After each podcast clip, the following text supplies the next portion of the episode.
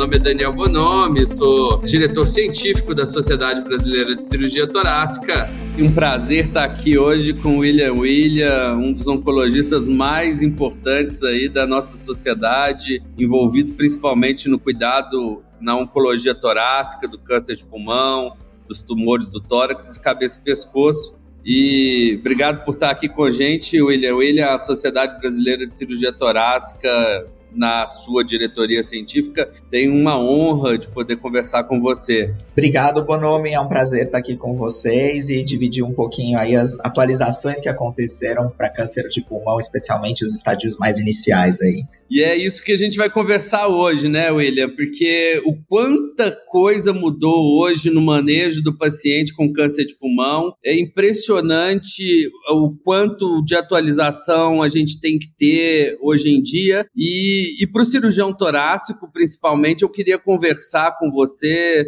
sobre essa vinda né, do, do tratamento oncológico para doença inicial e loco regional. E, e aí eu queria começar perguntando para você sobre a quimioterapia no cenário da doença local e loco regional, o quanto a quimioterapia acrescentou de benefício, o que, que o cirurgião precisa de saber em relação a isso. Quimioterapia primeiro. É, vamos falar um pouquinho de quimio, Bonomi, no contexto da doença ressecável, né? Porque tem a doença irressecável que vai ganhar quimio mas acho que hoje a gente vai se ater mais à doença ressecável, a gente já tem esses dados de químio há muitos anos, né? Durante muito tempo não se acreditava que a quimioterapia talvez tivesse um benefício muito grande em câncer de pulmão, mas aí finalmente nós tivemos aí pelo menos três estudos grandes positivos, uh, e quando a gente olha no agregado de uma meta-análise, a gente vê que você adicionar quimioterapia adjuvante baseada em platina, cisplatina é a droga preferencial, e em geral a gente faz quatro ciclos, isso vem associado com um ganho de sobrevida de mais ou menos uns 5% em 5 anos. Isso é um ganho absoluto. E uma outra coisa que a gente aprendeu também ao longo desses anos é que se você faz a químio antes da cirurgia, que é a químio neoadjuvante, o benefício é mais ou menos o mesmo. Você não tem muito, estudos muito grandes comparando neoadjuvância com adjuvância, mas quando você olha individualmente, separadamente para esses dois contextos, é mais ou menos o mesmo benefício que você vai ganhar. Então, já há muito tempo, a gente considera como um padrão de tratamento. E tanto faz você fazer na adjuvância ou na neoadjuvância. William, e, e quais foram, você falou dos estudos, só para o cirurgião saber, quais foram esses, esses três estudos aí pivotais indicando agregar a quimioterapia após uma cirurgia no contexto, lógico, de doença local e loco regional inicial? É, você tem o estudo, o IALT, que foi o primeiro estudo, né, que foi positivo. Uh, você tinha tido o estudo italiano anterior, que tinha sido negativo, mas o IALT realmente foi um estudo positivo. Uh, o outro estudo importante é o ANITA e o outro estudo importante é o, o JBR10. Então, esses são os estudos que suportam aí o uso de cisplatina adjuvante é, na neoadjuvância, você não tem nenhum estudo individual, assim, que foi, foi positivo. Um deles, na verdade, foi, mas os estudos todos foram, acabaram sendo interrompidos no meio do caminho, porque os dados de adjuvância saíram e aí todo mundo começou a fazer adjuvância. Mas quando você faz uma meta-análise dos estudos de neoadjuvância, você percebe que é aquilo que a gente comentou, o benefício é o mesmo, ganho de 5% em 5 anos, mais ou menos. E trazendo hoje mais para a medicina atual, a gente tem falado da necessidade de testar molecularmente esse tumor, né? Não só é, avaliar EGFR, ALK e também PDL1. Uh, ah, eu queria que você explicasse o porquê isso é importante, por que, que o cirurgião ele tem que dar essa atenção para esse tipo é, de teste né, molecular para esses pacientes e o que muda na conduta a gente vai discutir um pouco mais à frente, mas por que, que isso é importante? É, esses estudos que a gente falou de quimioterapia, eles incluíram todo mundo, independentemente de perfil molecular, nem se fazia perfil molecular, nem se sabia sabia muito do perfil molecular quando esses estudos foram feitos. Então é uma medicina que não é nada personalizada, é uma medicina que hoje em dia já ficou meio antiga, né? Pelo menos em oncologia. Mas o ponto é que, à medida que a terapia-alvo e a imunoterapia entram como opções de tratamento para o paciente com doença ressecável, você começa a precisar entender em que categorias que esse paciente cai em termos de perfil tumoral. Então, aí você fazer pelo menos uma avaliação de EGFR-ALK e uma avaliação de PDL1 é muito importante, porque você vai entender qual vai ser o benefício que esse paciente vai adquirir com relação ao uso de tanto terapia-alvo ou imunoterapia nos diferentes contextos, a depender do resultado do perfil molecular. Então, entendi que cada vez mais a gente vai é, utilizar esses marcadores para a gente definir a conduta, não é isso? Exatamente. Uh, a gente precisa desses marcadores para definir as condutas desses tratamentos novos na adjuvância e também na neoadjuvância, que hoje em dia é também um padrão de tratamento com imunoterapia, a gente precisa ter o status desses biomarcadores, porque não é todo mundo que é candidato à neoadjuvância. A gente precisa saber como que é o status do biomarcador antes de recomendar esse tratamento. Qual é a sua tendência? Qual o que, que você tem percebido? Lógico, você sabe, você está envolvido com diversos desses estudos clínicos. Para que lado que a gente vai caminhar? Para quando que a gente vai fazer neoadjuvância? Ou quando a gente vai indicar é, adjuvância?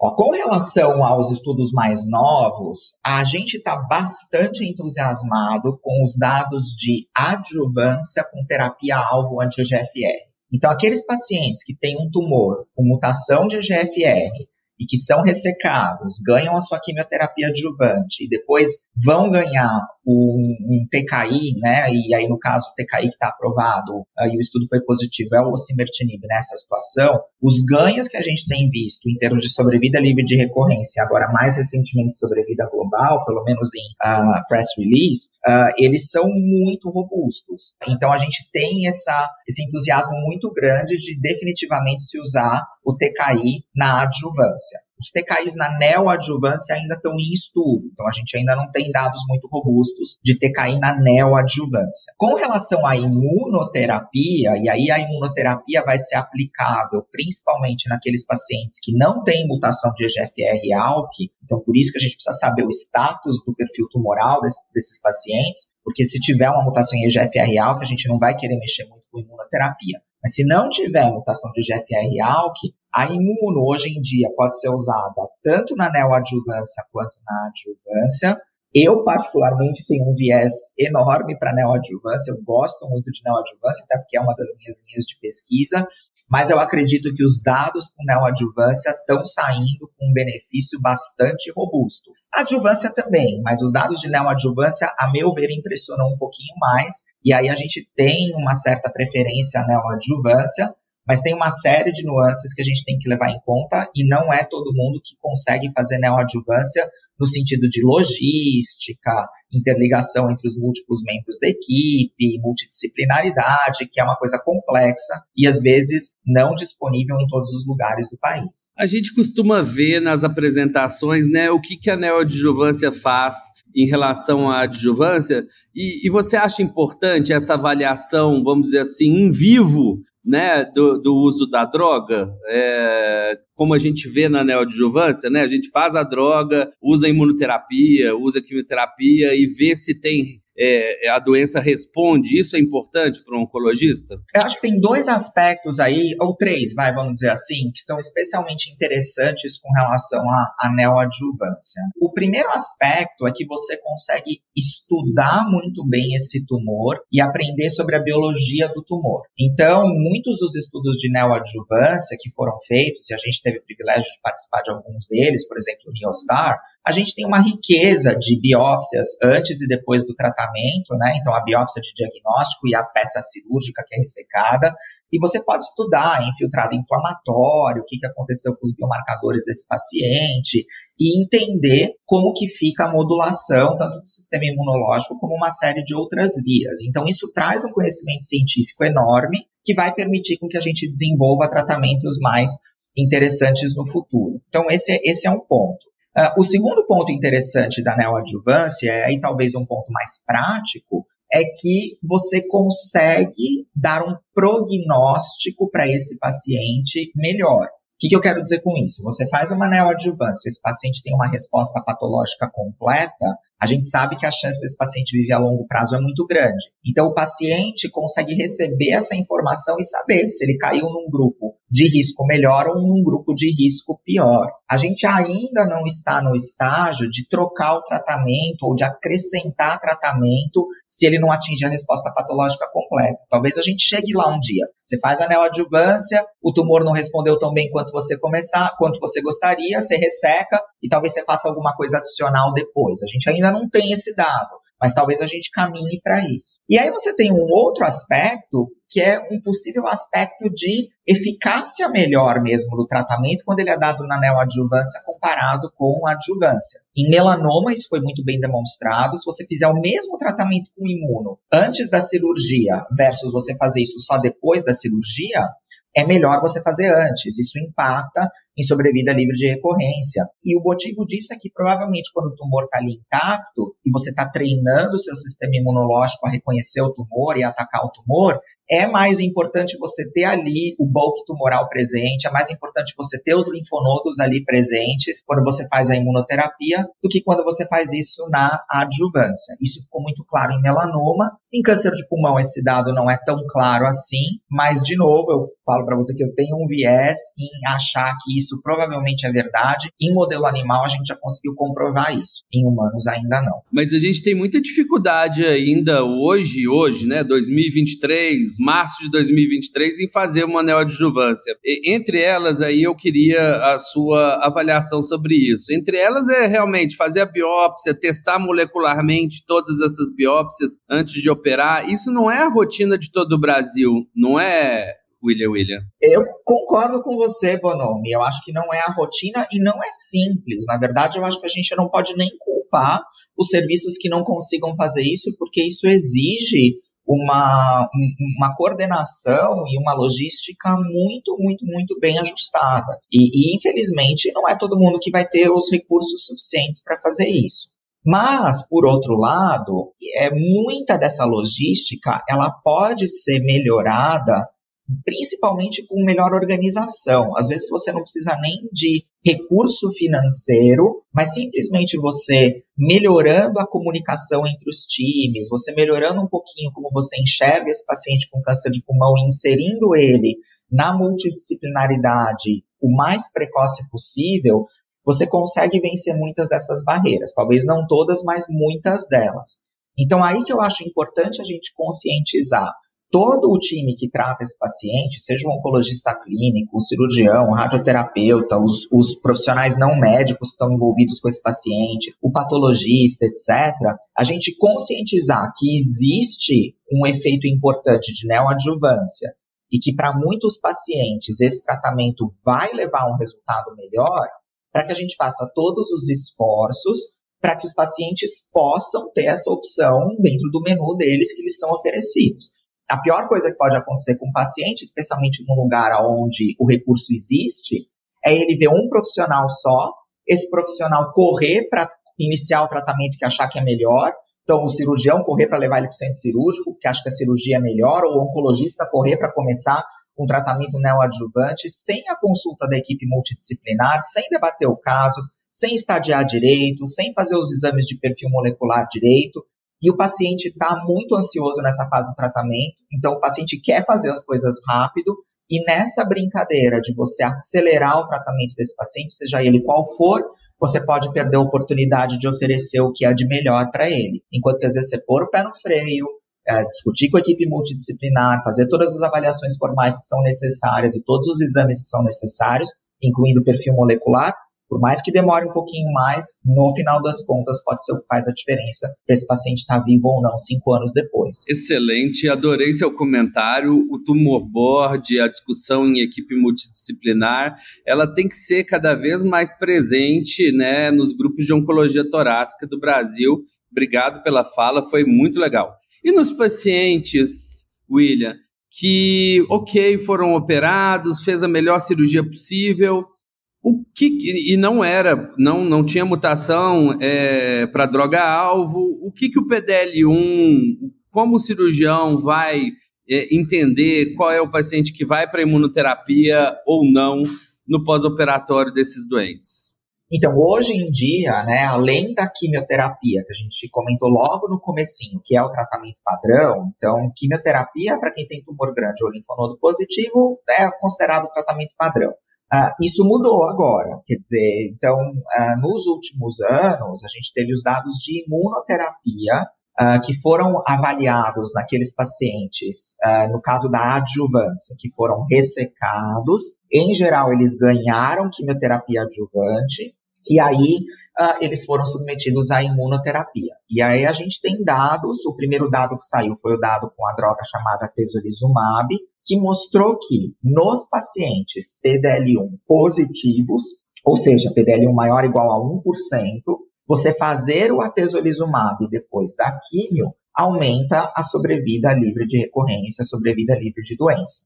Então, é, naqueles pacientes, estadio 2 e 3, principalmente, que são ressecados e ganharam quimioterapia, se ele for PDL1 positivo, ele deve ganhar um ano de atezolizumab. Mais recentemente, a gente teve os dados do estudo Keynote 091, que foram apresentados e agora aprovado no Brasil essa semana. Então, essa notícia é fresquinha. O Keynote 091, ele olhou para o uso de pembrolizumab, que é outra imunoterapia na adjuvância, e, de novo, a, a, maioria desses pacientes que entraram no estudo fizeram a ressecção, ganharam quimioterapia e aí foram randomizados para receber a imuno ou não. Você tinha aí um pouco de paciente que não ganhou químio, mas a gente não vai entrar nesse detalhe. Vamos imaginar o paciente que seguiu o tratamento certinho, ressecou, ganhou químio, e aí quem ganhou pembrolizumab na adjuvância também teve um aumento de sobrevida livre de evento ou sobrevida livre de recorrência, e nesse estudo, os pacientes PDL1 negativos também tiveram um certo benefício. Então, no Brasil hoje em dia, opções de tratamento adjuvante com imunoterapia, a gente tem a tesolizumab para quem é PDL1 positivo, positivo e a gente tem pembrolizumab, independentemente da expressão de PDL1. Então a gente começa a ter até mais opções hoje, e aí a gente pode discutir as nuances de quando você tem que usar uma droga, quando você tem que usar outra, ou quanto que você deve usar neoadjuvância, fazer tudo isso antes de operar, ao invés de deixar para depois, que a meu ver é o que a maioria dos pacientes devem ganhar. Que legal essa, esse estudo novo que você colocou. Aquele conceito de PDL1 fortemente positivo e só positivo, então está caindo por terra. Não, não, eu acho que esse conceito ainda é importante. Por exemplo, se você pegar os dados de atezolizumab da adjuvância, fica muito claro que quem tem o PDL1 maior ou igual a 50%, que é o fortemente positivo, tem um benefício muito maior, inclusive até um benefício de sobrevida global que foi detectado, os dados apresentados no ano passado. Né? Então a gente tinha dado sobrevida livre de doença, mas agora até a sobrevida global está uh, sendo muito uh, maior nesses pacientes que ganharam o, o atezolizumab e tinham o PDL1 altíssimo expressor, maior ou igual a 50%.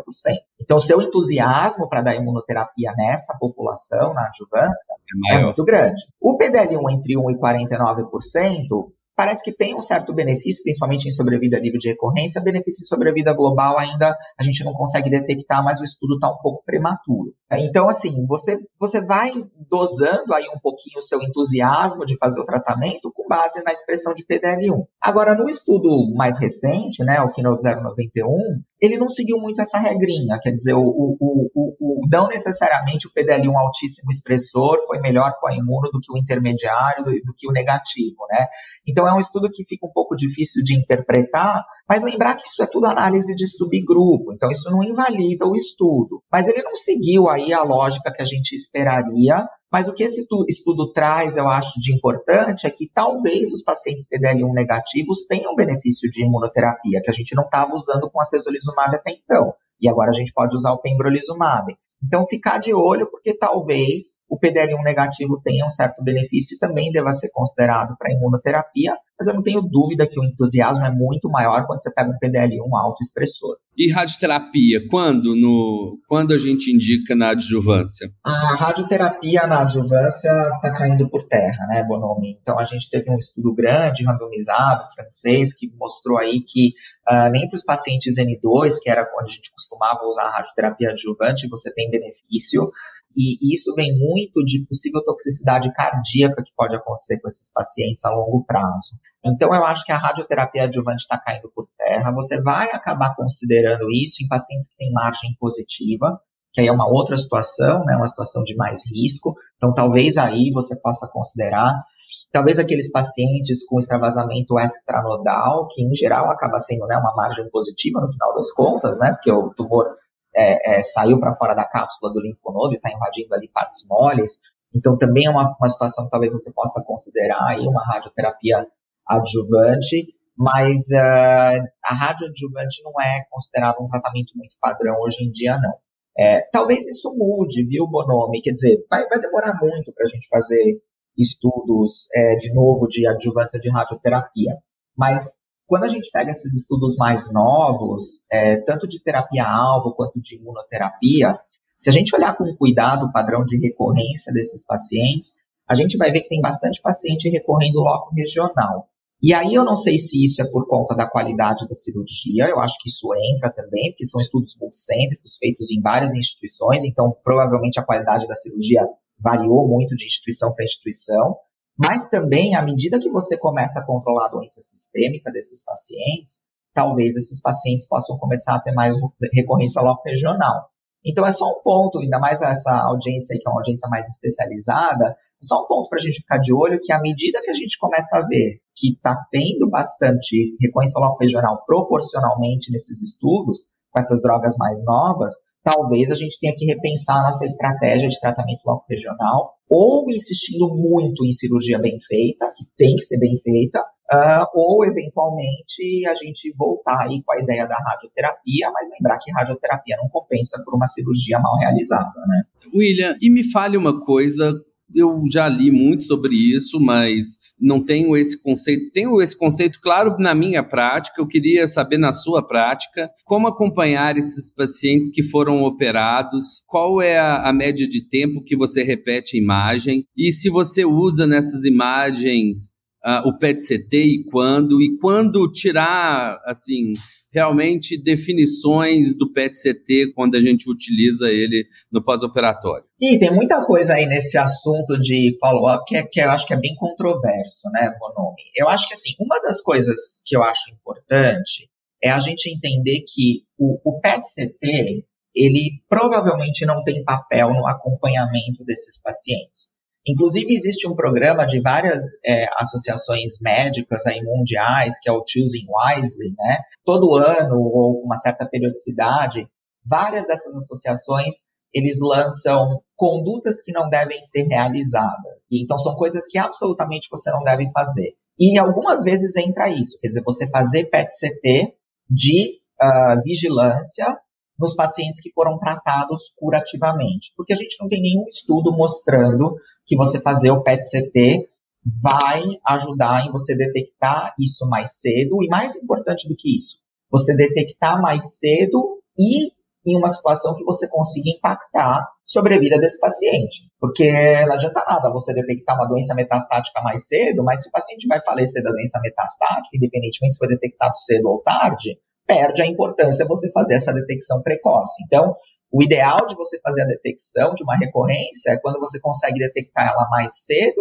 e numa situação onde ela possa ser curada ou você possa aumentar a sobrevida desses pacientes com um tratamento diferenciado. Então, o PET-CT, a meu ver, ele não deve ser utilizado, a não ser em situações onde você tem dúvida. Então, você fez seus exames de imagem e aí você tem uma lesão ali que você tem dúvidas, pode ser tumor ou não, ou você quer estadiar agora de novo esse paciente, se teve uma recorrência, para saber se a recorrência é só local, local regional, ou se tem alguma outra meta à distância, aí sim você pode usar o PET-CT, mas aí não é o exame para detectar a recorrência. Então, o que se recomenda na maioria das vezes é você seguir esses pacientes com exames de imagem, em geral, tomografia. E aí eu faço mais uma ressalva. A gente não tem estudo randomizado mostrando que tomografia é melhor do que você fazer um exame clínico e raio-x para esses pacientes. A gente faz a tomografia no dia a dia, eu confesso para você que eu faço. Mas se você for olhar ao pé da letra, você tem um estudo francês bem feito que mostrou que fazer um tratamento, um, uma, uma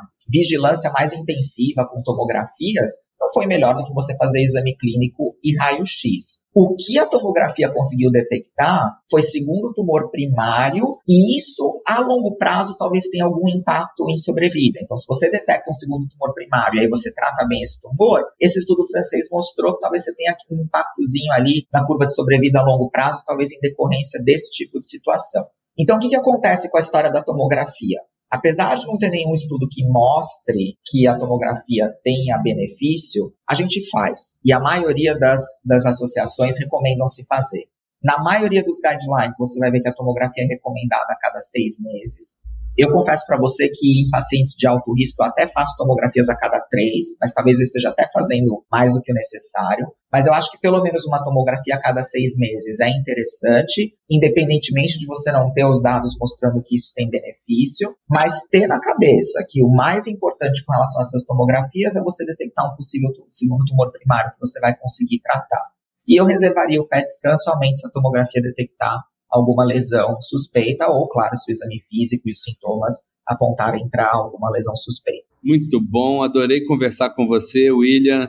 Essa conversa esclarecedora é muito importante para o cirurgião torácico. No meu entendimento, ele tem que saber realmente todas as possibilidades que a gente tem para a gente fazer a melhor medicina possível. E sempre tentar se agrupar a grupos né, realmente fortalecidos e fortes em oncologia torácica, com oncologia, radioterapia, pneumologia, é, radiologia intervencionista. E essa nossa conversa é justamente para isso, estimular né, que os cirurgiões participem dessas discussões em tumor board pelo Brasil inteiro. Obrigado, deixo aí para você passar as suas mensagens finais. Eu que agradeço, Bonomi. Para mim é, é uma honra, como oncologista clínico, poder fazer essa discussão com você, principalmente para um para uma audiência que é primariamente de cirurgiões torácicos. Eu acho que essa interação entre as diferentes disciplinas uh, é o que vai levar aos melhores resultados e a gente poder traduzir para os nossos pacientes no dia a dia todo esse conhecimento que a gente tem ganhado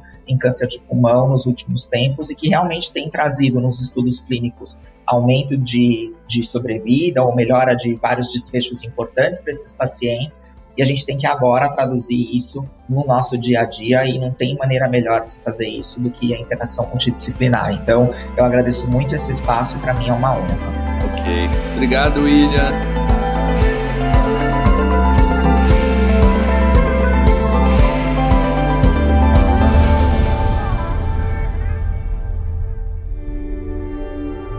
Uma produção ST Conecta.